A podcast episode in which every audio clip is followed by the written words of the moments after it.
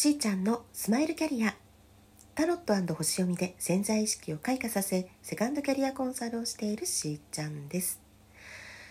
はい。今日は2月9日木曜日でございます、えー、昨日はですねタロットを通して、まあ、今の現状大まかにですねこんな風な流れで起こっているよっていう、まあ、エネルギーを読んでみましたけれどもどうですかね？参考になったでしょうか、まあ、それをちょっと受けてなんですけれどもあのそうね、まあ、補足続きだと思っていただいて結構なんですが何か今すごく集中的に考えていることがあるっていう人いますか？あのまあ、これをやりたいとか何をやろうかなとかまあねその考えてる内容はそれぞれ違うと思いますがめちゃくちゃマインドを使って集中的に考えている、うん、あの、まあ、大事なことですよね。そこにこう自分が向かっていく、ね、コミットしていこうとする、ね、そういう時に、まあ、あると思いますがえっ、ー、とね言えるのはねあのね焦らないでくださいねってやっぱりそこだけですね。うん、あのそう、まあ、辛抱強く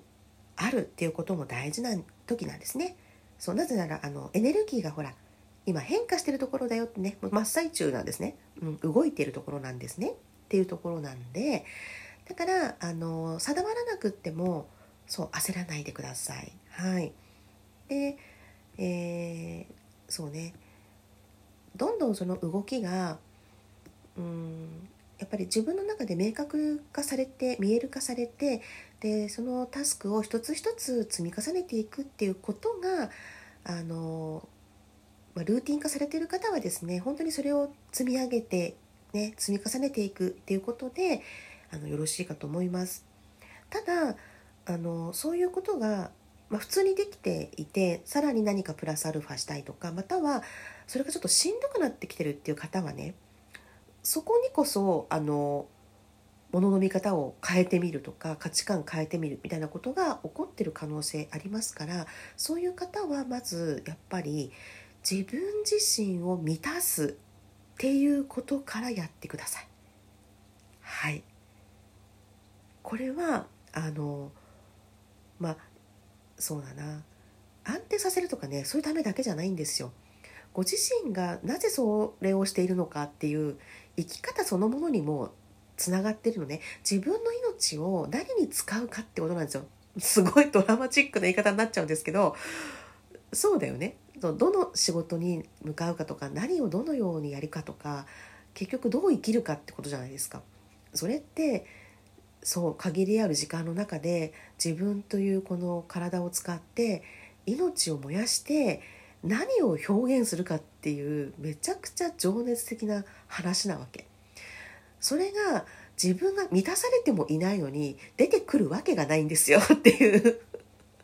もう絞って絞ってねいろんなこと今までされてきた方こそ、うん、特にミドル世代っていうのはもういろんなことややってきてるし力もあるんですよ。みんなね素晴らしいの。本当に。それで個性が違っていいしみんな違っていいし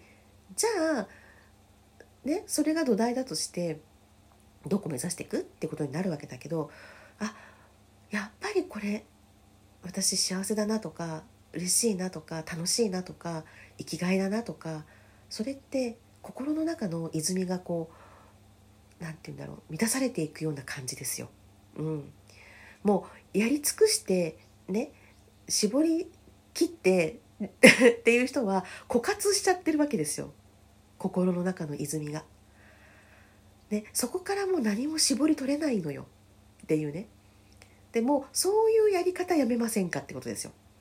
だからまずは自分自身に潤いが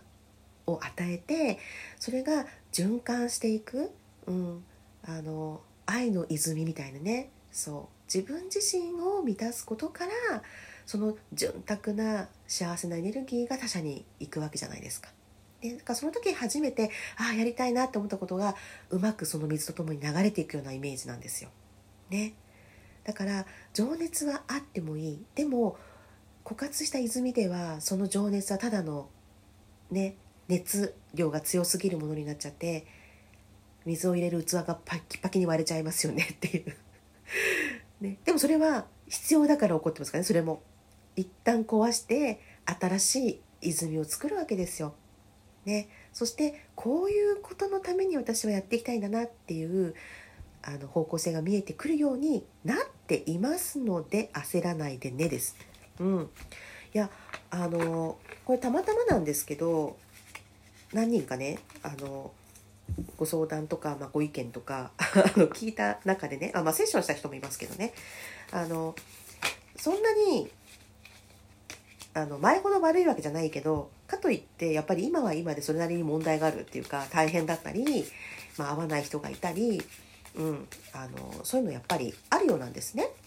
うん、でもそれはあなた自身のそう価値観が変わろうとしているからだしあのそのためには受け止めてみたりそういうことに出会わないとあの気づけないことだったりしますね。でいい人を見てあこの人はねしたいなって思う出会いもあると思うんです。でも逆にあこうはなりたくないなっていうものを見ることもあるかもしれないねっていうことだよね。でどちらにしてもあなたはそこから何を学んでいくかっていうことには変わらないんだけれどあの今までその真面目にすっごくやってきた人はまずねエネルギーが足りてないわけですよ。前にもちょっとこの価値観の話した時言ったかな。エネルギー調整をしてねっていう話してるんですねどっかで。うん。だからあの体に本当に疲れがある人はまず癒してって私もねそうピキってやったからね。メンテナンスしましたよ。あそうそしてあのご友人のはいあの恵子さんに霊気を流していただいたりとかね。そうなのよ。やっぱりね怒ってることからね何がキャッチできるか分かりませんけど私の場合ははってねその方が浮かんでご相談してみたわけ。ありがたいですね。早いね回復っていうね。いやまだそれなりにちょっとあるけれどもこの間のようなあの苦しさが一切ないです。いや霊気もすごいね。みたいに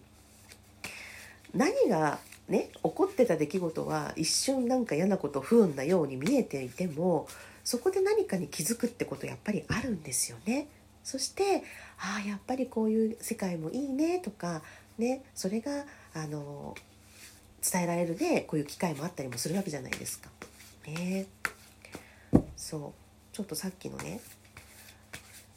いろいろ起こっていてめちゃくちゃいろいろ考えてるんだけどスムーズにいっていないそんなあなたですね。うん、そうなんだよね結局ね。あの自然の中に身を置いて あなたがしたいことを意図する、ね、そんな明るい未来を思い描くねそんな瞑想などをねして過ごしてねってやっぱりね忙しすぎていたりとかあの用意周到にあの合理的にパパパって動けることって本当大事なんだけど大事なんだけどもその何かねうまくいってないぞとかちょっと煮詰まってるなとかね、そんな方は今はそういうこうエネルギー変換起こってる時なんで焦らずにいきましょうっていうところへのさらにアドバイスを今いいたわけです。ね、でちょうど今言ってたことなんですけどね。そう。あの自分の中にまだやっぱりエネルギーが足りてないのに動き出せないのですよ。だから、まあ、お腹が空いてたら栄養をとるみたいなね体のために健康的な食事をとるとかあの動く体をね柔軟性を持って動かしておくとかあの普通にあるじゃないですかそういう生活にとってねそう必要なこと。と同じように心にも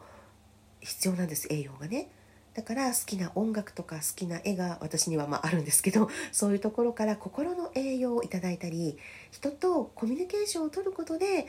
その豊かさを味わったりね大事なんですそういうことも。そして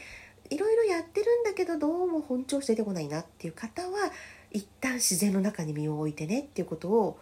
なんかどっかの回でも話したんだよね。そう。でもやっぱりそれですね。今回今やっぱりメッセージ来てるのもね。だから一旦こうお日様の日を浴びにねそう公園行ってみるとか、うん、海とかお近くにあったらばやっぱり浄化の作用すごくありますのででちょっと寒いので暖かくして海に行ってみるとかね、はい、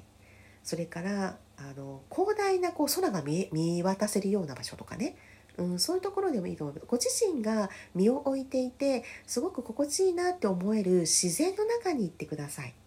ね、そこであなたが本当に思い描く未来像みたいなものをこ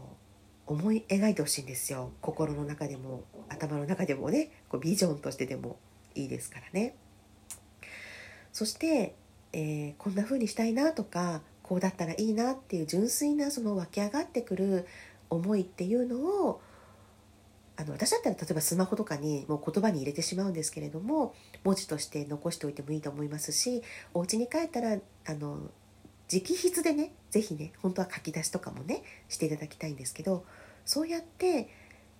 本当の自分のあの思いとつながるっていうことをやってみてねっていうことです。それが普段だとどうしてもいろいろ考えた上に出てくる言葉なんですよ。ね、それを自然の中とかでリラックスして リセットしてふっとね出てきた本音みたいなところからつながってみるっていうことをぜひねやってみてください。はい、えー、昨日今日とねタロットの方から今お伝えできるメッセージっていうものをはいお届けいたしました。